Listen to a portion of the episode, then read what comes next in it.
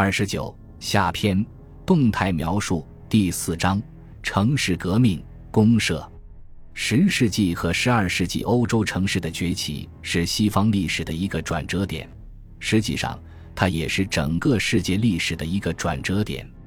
城市在希腊罗马世界曾经兴旺发达，但是帝国的衰落使其遭到毁灭。在著有公元三百八十一年日期的一封信中，米兰主教昂博罗薛把意大利中心城市形容为 “semiruterum urbium cadavera”，即毁存参半的城市的遗址。如果有些城市中心幸存下来，那么他们只是作为宗教和或军事管理总部。而幸存下来，在黑暗时代的原始世界里，城市是一种不合时宜的东西。欧洲一些地区曾是罗马帝国的一部分，毫无疑问，他们经历过一个经济衰退的过程，而这一过程在我们这一千年的第五个世纪更加明显、更加严重。在帝国之外，欧洲的北方地区没有城市的蛛丝马迹，工业和商业运作也寥寥无几。罗马帝国衰亡之后，北方缓慢但却稳定地提高了其相对地位，部分是因为它更加积极地与南方往来，因此，罗马时代南北界限分明所形成的令人震撼的反差逐渐减少。另一方面，穆斯林入侵使欧洲南部与北非和近东之间的联系纽带有所松动。在罗马时代，有两个独立的世界。地中海世界和北方世界，在公元七世纪，地中海世界一分为二，贫穷的欧洲这半部分与欧洲次大陆的北部联系得更加紧密，在共同的宗教信仰的维系下，欧洲在胚胎中诞生了。这是一个贫穷的、原始的欧洲，一个由无数乡村小生态、大体能自给自足的庄园组成的欧洲。其专制制度的形成，在一定程度上是贸易衰落的原因，也是其结果。社会被一种对外部世界的放弃、怀疑和恐惧所主宰，人们回到庄园，在经济上与世隔绝的状态，正如他们在修道院里寻求精神独处一样。艺术、教育、贸易、生产和劳动分工萎缩枯竭。货币的使用几乎完全消失，人口稀少，产品缺乏，结构原始。有人祈祷，有人战斗，有人劳动。流行的价值折射出一种残酷的、迷信的社会形态：战斗和祈祷是仅有的受尊敬的活动。战斗者之所以战斗，是为了抢劫；祈祷者之所以祈祷，是因为迷信。劳动者被认为是卑鄙的农奴。纷扰的树林里居住着野生动物，根据流行的想象，还有地精、仙女、女巫和小妖。十一至十三世纪期间，在这种奴役和被奴役的世界里，城市的崛起是一种改变历史进程的新发展。四十多年前，比利时历史学家亨利·皮雷纳构建了一种统一学说，用来解释欧洲各个不同地区的城市的崛起。皮雷纳试图用单一的模式来阐释各种十分不同的发展，不容否认，这种模式具有其独创之处，发人深省。但是皮雷纳不得要领，他之所以如此，主要是因为他聚焦于现象的外在形式，而不是研究其内在本质。得以流传的波尔多斯学说吸收了原有的、强化的封建核心，并最终产生了新的城市单元。这种学说对低地国家和法国北部地区是有效的，但不符合西欧其他地区的事实。埃迪特一男认为，在西欧必须把三个地区区分开来：意大利、西班牙和法国南部。那里的城市虽然贫穷，但是在整个黑暗时代都一直存在。英国、法国北部、低地国家、瑞士、莱茵兰、德国南部和奥地利。在所有这些地区，随着罗马帝国的消亡，罗马城市生活基本消失。但是中世纪城市还留有罗马活动的烙印。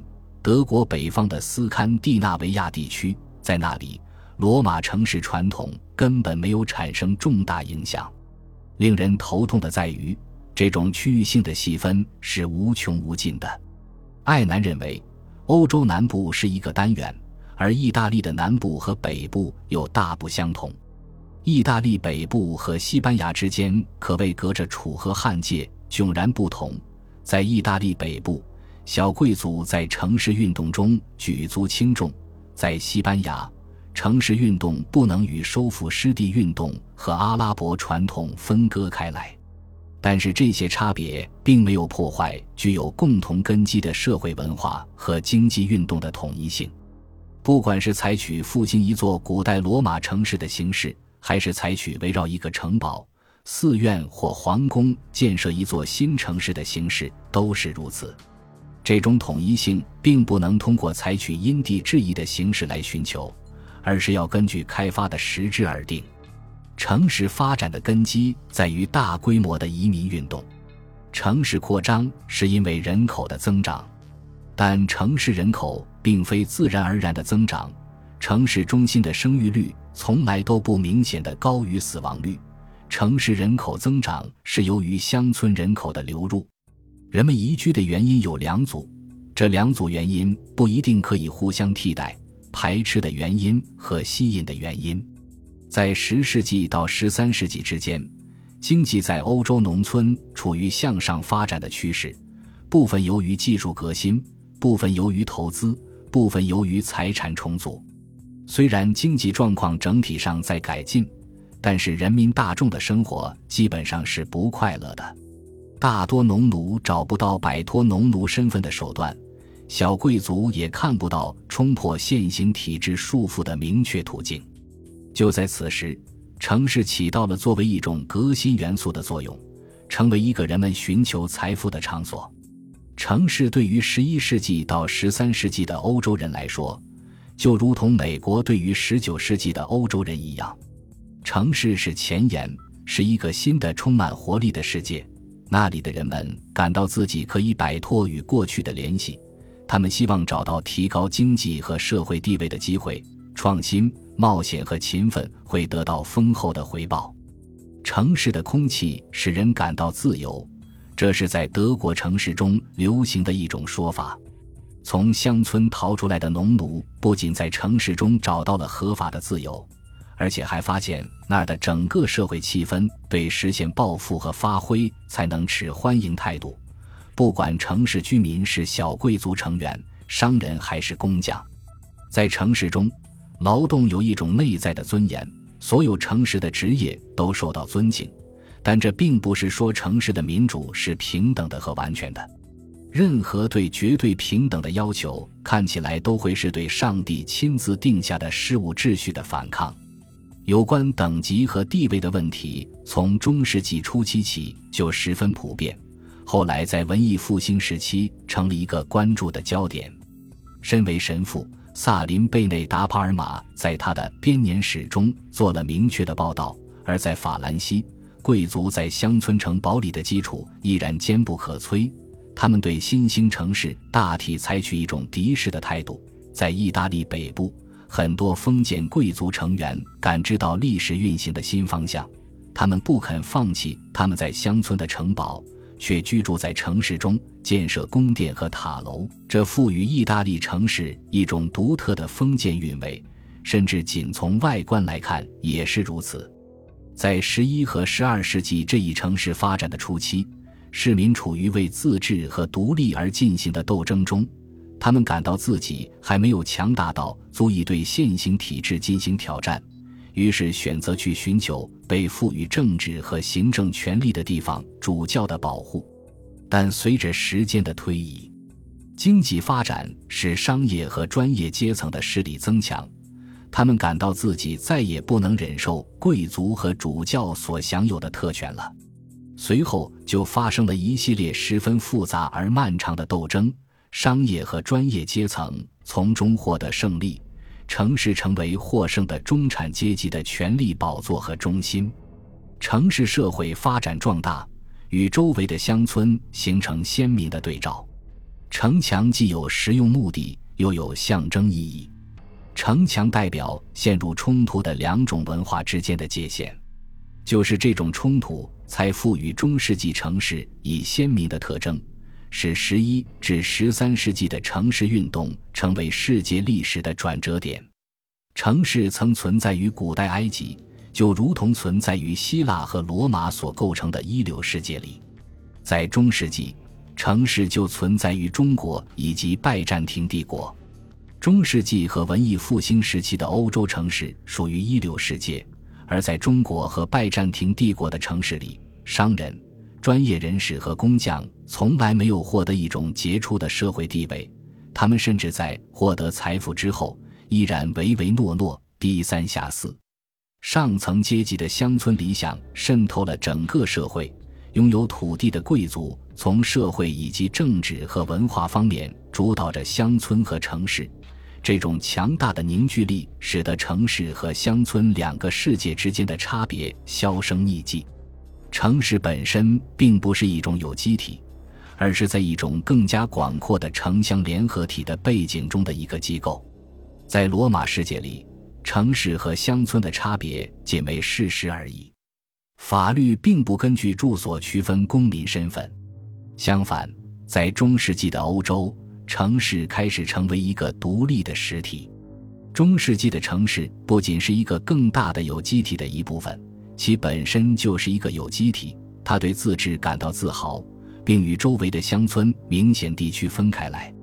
从外表来看，城市与乡村被城墙、护城河和大门分隔开来。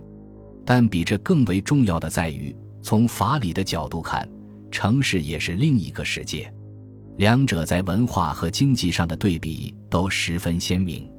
在一个人穿过城门之后，他就要服从不同的法律了，如同我们今天穿过边界，从一个国家进入另一个国家一样。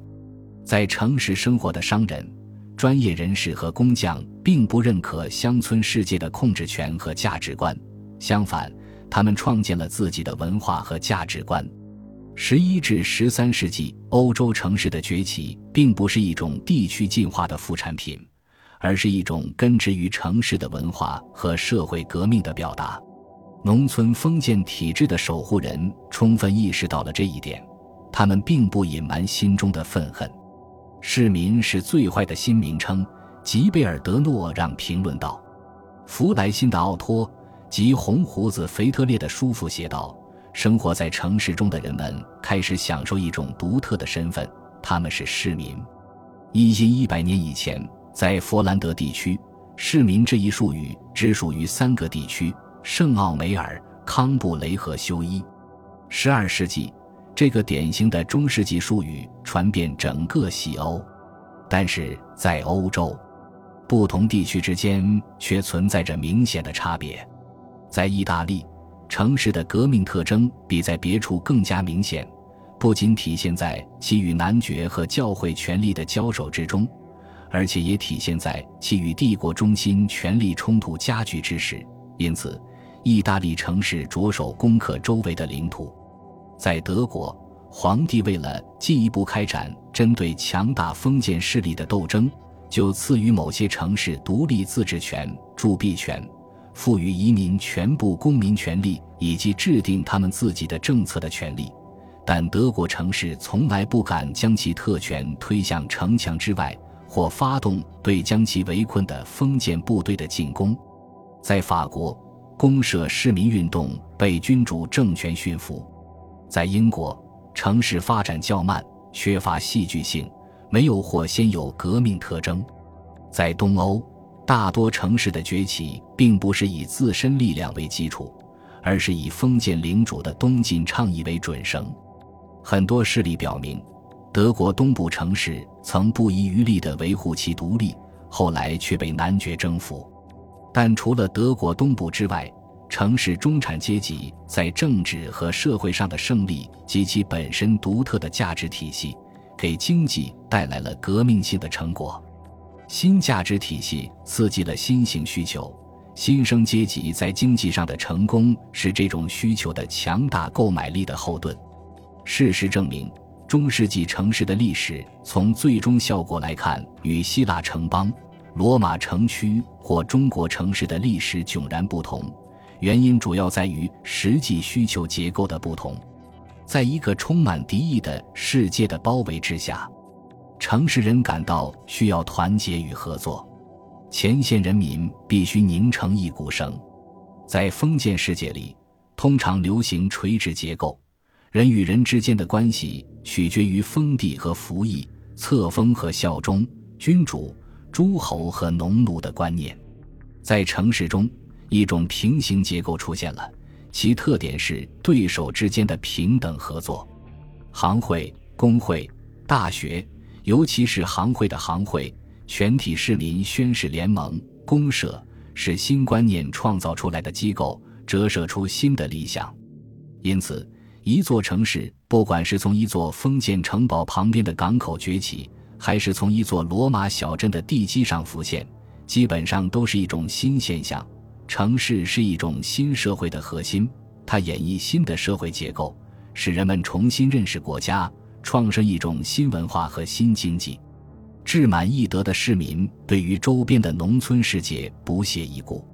农村生养好畜生和坏人，保罗·达切塔尔多写道：“在周边的封建世界，相对于城市力量过于强大的地区，如德国，城市依然处于守势，隐蔽在其城墙、财富及其对艺术和经济成就的保护之中。像在意大利。”城市在发展到可以打破从前与周围的封建世界之间的平衡之时，就开始征服周边地区。随后发生的事件标志着城市与农村文化的分野。城市没有也无意创造一种地区组织，但却主张其征服的权利。在十三和十四世纪，城市与其所征服的领地之间的关系。会令人想起19世纪欧洲国家与其殖民地之间的关系，而不是我们当代省会与省内其他城市之间的关系。随着中世纪城市的出现和城市中产阶级的兴起，一个新欧洲诞生了。社会和经济生活的每个方面都发生了转变，价值体系、个人情况和关系、行政管理类别、教育、生产和交换。都发生了天翻地覆的变化。十一和十二世纪的城市革命为十九世纪的工业革命开辟了道路。